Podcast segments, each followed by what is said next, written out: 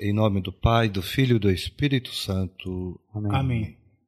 Irmãos e irmãs, sejam bem-vindos ao segundo episódio do mês da Bíblia. Como é bom o encontro dos irmãos em torno da palavra. É ela que nos faz crescer na fé e cultivar uma atitude discipular. Hoje vamos falar sobre o Decálogo, ou os Dez Mandamentos a gente vai encontrar né, os mandamentos no Êxodo e no Deuteronômio. Também falaremos sobre as chaves para interpretar o Decálogo e da aliança que gera vida nova. Eu sou o Diácono Carlos. Eu sou o Júnior. E eu sou o Jean.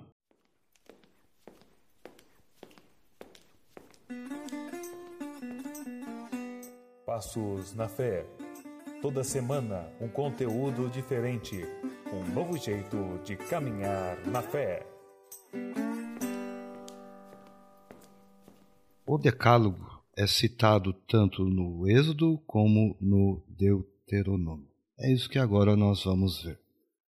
Vamos entender a questão né, do Decálogo no livro do Êxodo, lá no capítulo 20, dos versículos 1 a 21, e também no Deuteronômio, no capítulo 5, do versículo de 6 a 21.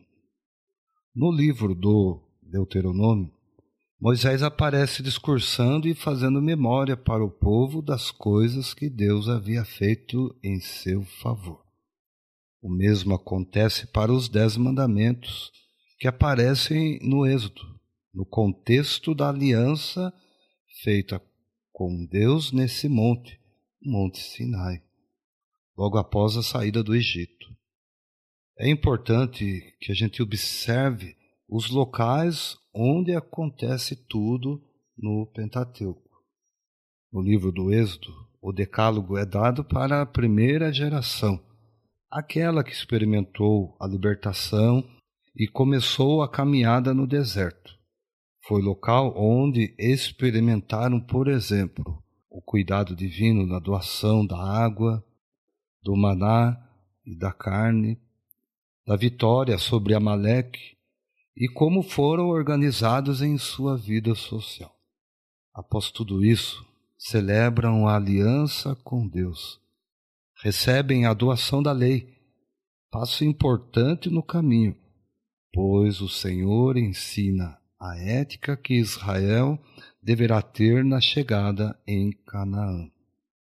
Só que essa primeira geração se perde nas queixas. A gente vai encontrar isso lá em Números 11, 12. Abandona o projeto de libertação de Deus, de forma que não consegue entrar na terra prometida. A segunda geração que ouve Moisés no pé do Monte Sinai novamente é narrada no Deuteronômio. Eles já são filhos da antiga geração. Por isso precisam escutar novamente o Decálogo, para que vivam felizes na terra prometida aos seus pais.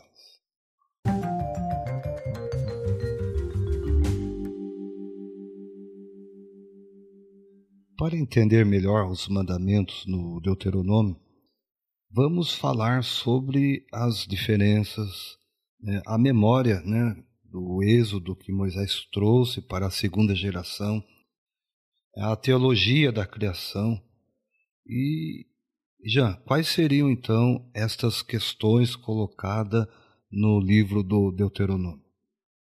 Bom, o, os Dez Mandamentos do Deuteronômio, eles vão representar a memória da passagem que acontece lá no Êxodo. Mas os textos eles não são idênticos.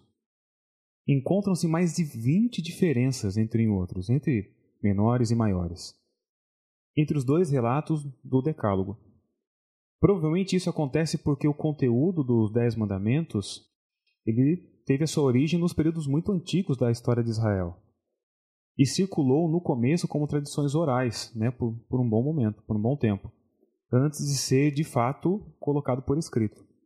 Os textos do, do Êxodo e do Deuteronômio eles devem responder ao contexto histórico e teológico distintos e por isso também tem acentos diferentes, priorizando alguns elementos importantes para cada período. Nós vamos observar dois elementos presentes em ambos os contextos: o tema do sábado e o da mulher. Para o texto do Êxodo, o sábado deve ser lembrado para que seja santificado, assim como Deus fez no início do mundo. Nós vamos encontrar lá em Êxodo, capítulo 20, versículo 11.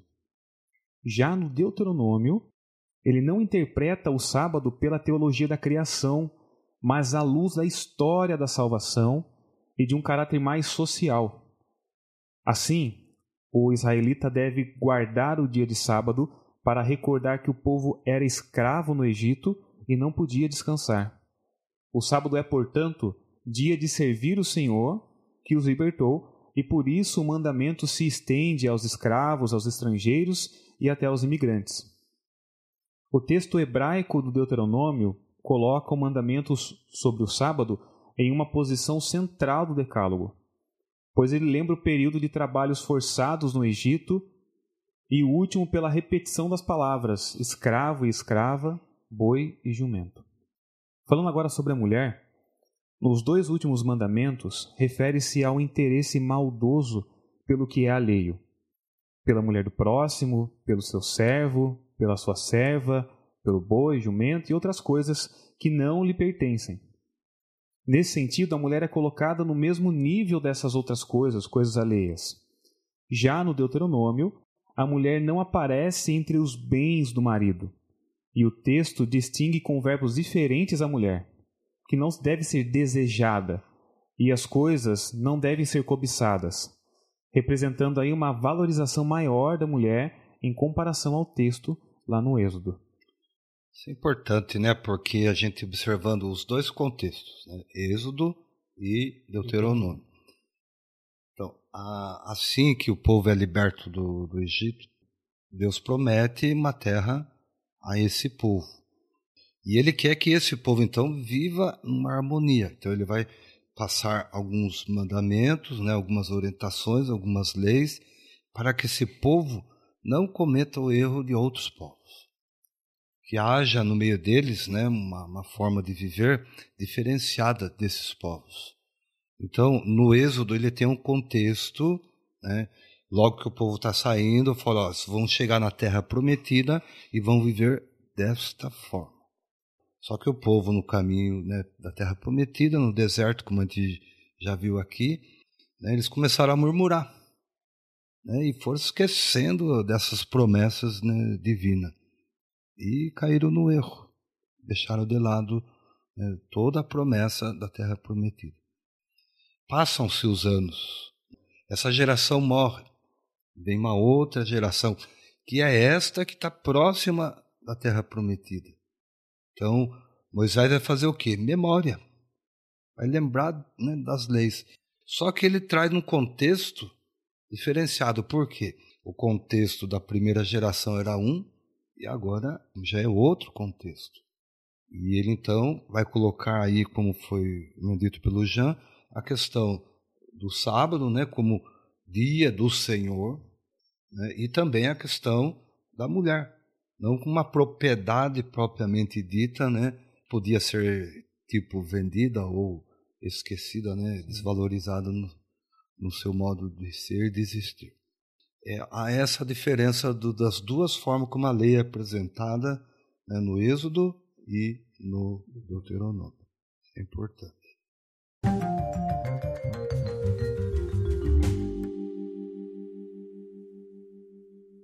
Para entender né, os Dez Mandamentos, é preciso lançar as chaves que auxiliam na sua interpretação. E quais seriam essas chaves? Uma delas é a fidelidade ao Deus ciumento.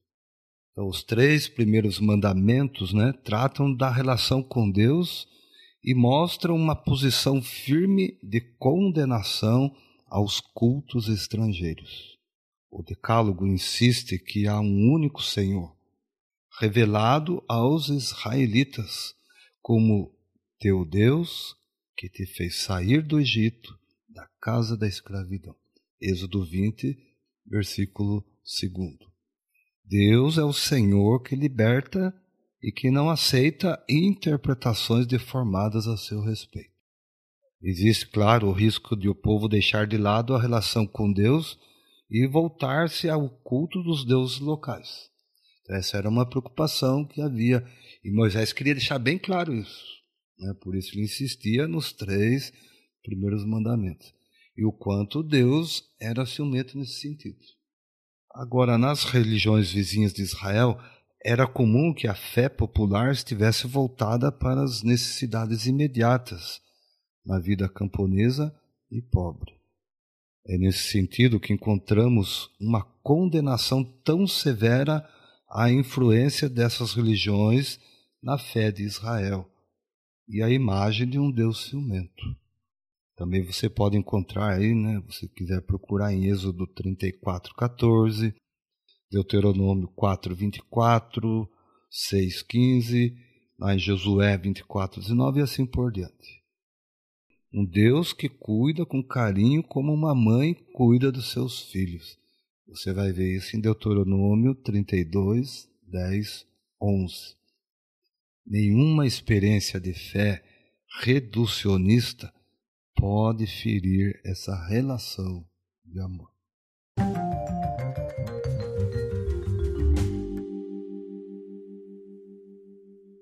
Agora, os mandamentos falam das proibições, por exemplo, as imagens, o nome de Deus. E, Júnior, por que, que Deus fez estas proibições? Qual era o objetivo? Nós encontramos ainda no Decálogo, né, uma proibição das estátuas de Deus. Deuteronômio 5, 8. Não farás para ti imagem de escultura representando o que quer que seja do que está acima do céu ou embaixo da terra, como segue. Isso era fundamental, em primeiro lugar, para afastar Israel dos cultos vizinhos, feitos com imagens sagradas, das quais temos vários testemunhos no Antigo Testamento. Por exemplo, 2 Reis 17, né? versículos de 7 a 18. Esses ídolos geralmente eram banhados, vestidos e eram oferecidos alimentos para eles como se eles mesmos fossem uma divindade.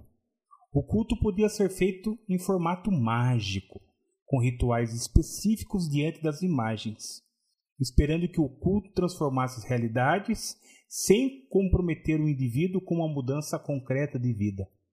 Dessa forma, o culto feito com estátuas podia assumir o lugar central da devoção, fazendo esquecer a dimensão da ética da fé e a sua conexão com a vida. Em segundo lugar, as estátuas das divindades eram estáticas, imóveis, não respondiam e não estabeleciam relação com o povo, ao contrário do Deus Israel. Né? Nós vemos lá em Isaías 40 e 41 também. Dessa forma, era comum que as estátuas dos deuses fossem uma posse de um indivíduo ou de uma família, facilitando a operacionalização do sagrado para interesses próprios. Se as representações de Deus em imagem eram proibidas para não ferir o coração ético da fé de Israel, a mesma lógica era aplicada às representações verbais de Deus, de forma que seu nome não pudesse ser pronunciado em vão. Deuteronômio 5:11 Não pronunciarás em vão o nome do Senhor teu Deus, né? O termo hebraico indica um mau uso do nome de Deus, ou seja, é, tomá-lo para falsos juramentos, falsos discursos, profecias calamitosas ou qualquer outro fim desastroso. Era comum que a fé dos vizinhos de Israel associasse magicamente o nome das divindades com a proclamação de bênçãos e maldições, porque se acreditava no poder dessas invocações associando os nomes divinos com o que era dito nessas orações e com os propósitos nelas representados. Mais uma vez, lembre-se que o Deus de Israel não é mágico e que seu nome, que representa sua própria identidade, não pode ser posse de grupos específicos para fins estranhos à sua natureza amorosa. Então nós temos aí então né, uma segunda chave de interpretação do Deuteronômio. Né? A primeira, um Deus ciumento. A segunda, então, é a proibição de culto à imagem e do uso do nome de Deus então. de forma indevida, em vão. Né? Isso é importante a gente, quando a gente faz a leitura então do livro, né, levar isso em conta. E levar em conta também os mandamentos, que hoje mudou. Né? Não pode usar o nome de Deus aí à toa. Né? Quantas vezes a gente vê pessoas colocando o nome de Deus em, em vão, né? Uhum. Fazendo profecias, falando coisas que muitas vezes não vêm de Deus. Olha o cuidado né, de Deus né, ao dar os mandamentos, ele queria que o povo fosse realmente ético. Não houvesse no meio deles é, pessoas que não, não olhassem para o irmão, coisa que a gente vai ver daqui a pouco, né? É, o compromisso com o irmão, com o próximo, era algo sagrado para eles. Então isso é muito, mas muito importante mesmo.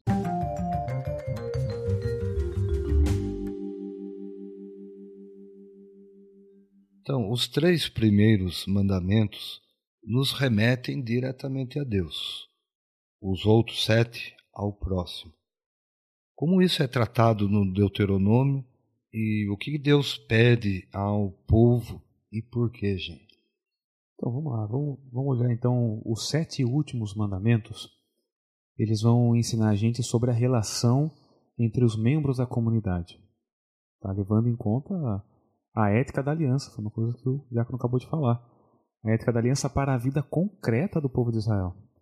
O, o quarto mandamento né, fala sobre honrar pai e mãe. É a transmissão entre aqueles que referem-se à relação com Deus e os que falam das relações humanas. O termo honrar inclui a ideia de sustentar, de manter e cuidar quando for preciso, de forma que o cuidado com os pais, eles reflitam esse amor com que Deus trata os seus filhos. O grupo que vai do quinto ao décimo mandamento trata dos relacionamentos essenciais para os israelitas, de forma que a fidelidade a Deus passa pela fidelidade entre as pessoas. O Senhor escolheu todos os israelitas então eles devem se comportar como irmãos e irmãs e alimentar essa fraternidade nas relações. Isso muda a forma de enxergar a vida e a forma de se comportar, de maneira que essa nova forma de relação ele se estenda também aos estrangeiros, aos imigrantes, aos escravos e até mesmo aos animais. Esses seis últimos mandamentos falam da vida individual, da vida da família, da vida da sociedade já assim, os três primeiros condenam o pecado e os três últimos as causas principais desse pecado de forma paralela. O quinto mandamento ensina que a vida humana ela é sagrada e não pode ser retirada por homicídio. O que comumente acontecia né, por falso testemunho nos tribunais, como é ilustrado no caso da, da vinha de Nabote, lá em 1 Reis 21.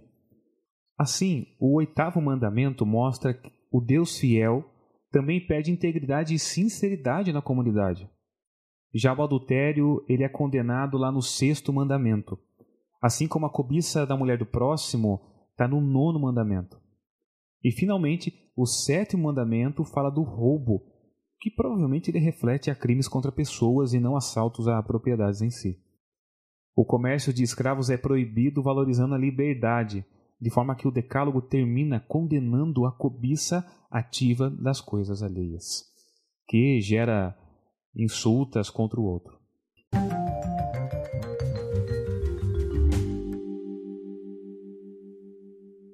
Outra chave que nós temos interpretar o, o Deuteronômio e de interpretar propriamente os Dez Mandamentos é a, um Deus que pune até gerações seguintes. Então a gente vai ver aí a questão da teologia da retribuição, castigo, a dívida, coisas desse tipo. Então, na ótica da retribuição, em tempos antigos, os israelitas acreditavam que um pecado muito grande gerava um castigo muito grande de Deus. Sendo assim, a punição tinha que ser dividida até a quarta geração para que a pessoa não perdesse a vida com um castigo severo e instantâneo. A antiga ideia da retribuição vai aos poucos sendo superada na Bíblia. Outros textos informam que a punição será pessoal. Por exemplo, Deuteronômio 7, versículo 10, 24, 16 e lá em Jeremias 31, 29, 30.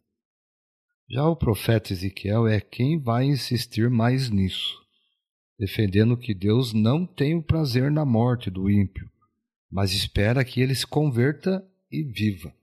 Veja lá em Ezequiel 18, 23.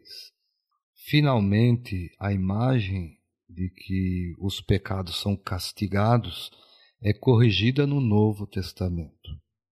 Em João 9, versículos de 1 a 3, caminhando, Viu Jesus um cego de nascença. Os seus discípulos indagaram dele: Mestre, quem pecou, este homem ou seus pais, para que nascesse cego? Jesus respondeu: Nem este pecou, nem seus pais. Mas é necessário que nele se manifestem as obras de Deus. Ainda assim, podemos ver no Decálogo que a punição não é o foco dos mandamentos divinos, ainda que o castigo possa durar por quatro gerações. A misericórdia é estendida a mil gerações, tempo que comumente entrevê a ideia de eternidade.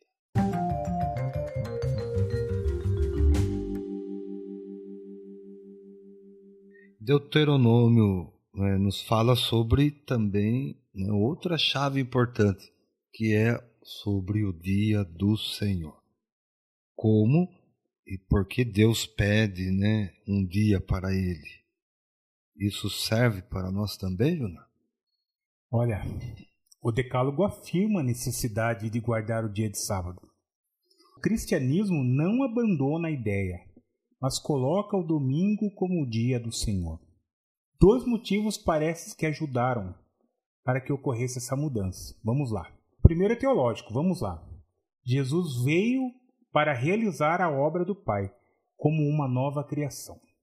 A primeira criação, é Gênesis 1, versículos de 1 a 2 e 4a, teve seu ponto máximo no final, no último dia, no sábado, mas a ressurreição de Jesus, como nova criação, aconteceu no primeiro dia da semana, o domingo. Por isso, os cristãos passaram a se reunir e celebrar no primeiro dia da semana. Podemos ver isso em Atos 27, 1 Coríntios 16, de 1 a 2, e também em Apocalipse 1 a 10, 1, 10, versículo 10. O segundo motivo é prático. Já no início da igreja, os cristãos foram expulsos das sinagogas e foram se diferenciando dos judeus. Estes se reuniam nas sinagogas no sábado. Os cristãos passaram a se reunir nas casas no domingo. Muito bem, é só as chaves então de interpretação do Decálogo. Então a gente vê que não é para o povo do Antigo Testamento, é atual. Os, é manda nós. É, os mandamentos ainda valem. Né? Eles estão, apesar que se você perguntar para uma pessoa Fala pra gente quais são os dez mandamentos. Eu, na minha catequese, eu decorava os dez mandamentos. E fazia questão mesmo de decorar, né? Primeiro, segundo, terceiro, quarto e assim por diante. Agora, uma coisa é você decorar, outra é você viver, né? É. Então, qual que era a preocupação de Moisés para esse povo? A gente viu no primeiro episódio que ele ficou 36 dias, é isso? Cada dia ele passava uma instrução. E ele queria que as pessoas ouvissem da sua boca, para que não se confundissem acerca das instruções passadas por Deus. Que o povo estava perto, muito perto de entrar na terra prometida. Será que realmente as pessoas compreenderam todas essas palavras? E a partir do que né, Deus então é, toma como iniciativa para selar tudo isso? Então a palavra-chave agora é aliança. Então, a gente já está até finalizando o nosso episódio de hoje, mas Deus quis fazer uma aliança eterna com seu povo. Mas por qual razão que Deus quis fazer essa aliança? Fala então sobre a aliança.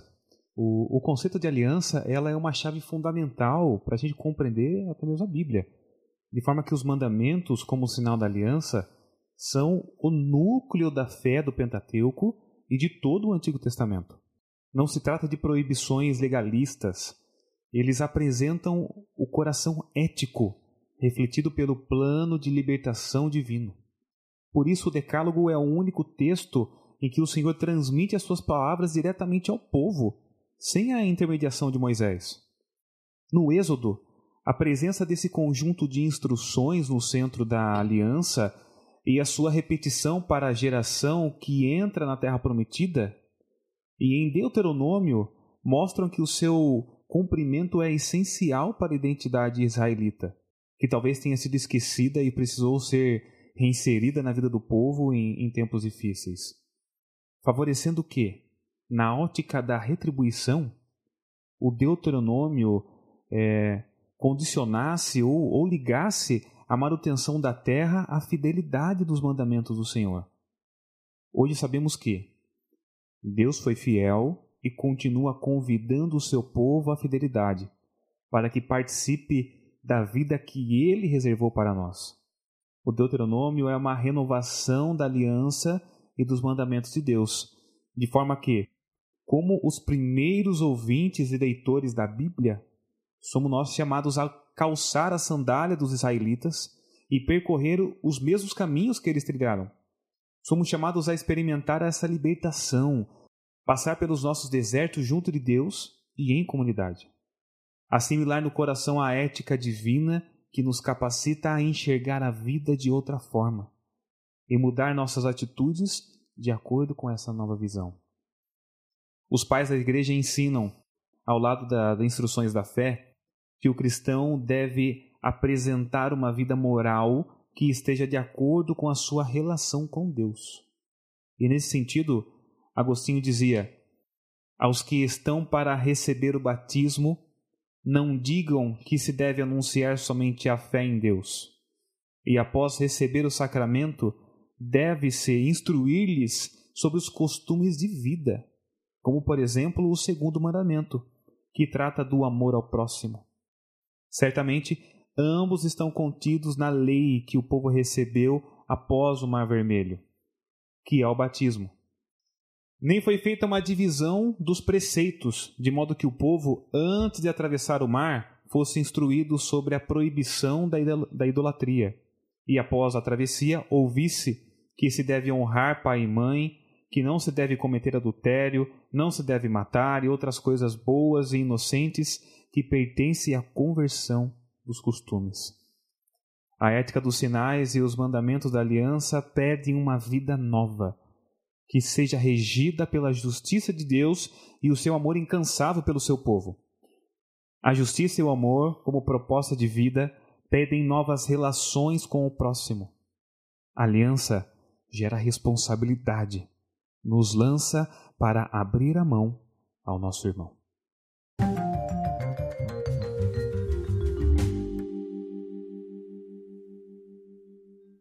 Queridos irmãos e irmãs, então nós fechamos hoje esse segundo episódio e podemos perceber, lógico, nós não iríamos, nem era essa pretensão, estudar cada um dos mandamentos vocês puderam perceber, nós fizemos um apanhado geral do que está lá em Deuteronômio. Isso é importante, por quê? Porque os mandamentos eles não foram abolidos, assim como as leis não foram abolidas sequer pelo Senhor Jesus. Eles são atuais.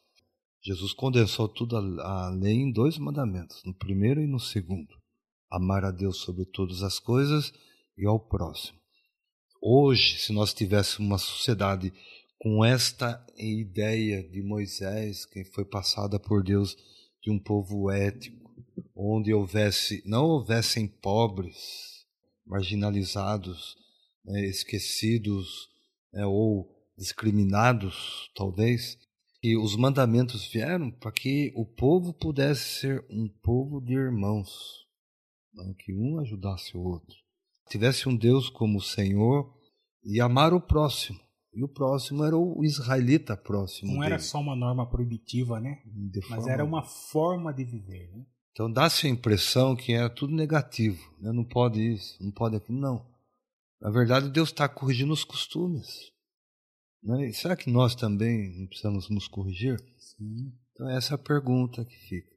Releia os, os textos que citamos, né? pega lá o, o, o livro do Deuteronômio, leia onde está lá o Decálogo, pega o livro do, do Êxodo também, né? e se você quiser aprofundar um pouquinho mais, pega o Catecismo da Igreja Católica.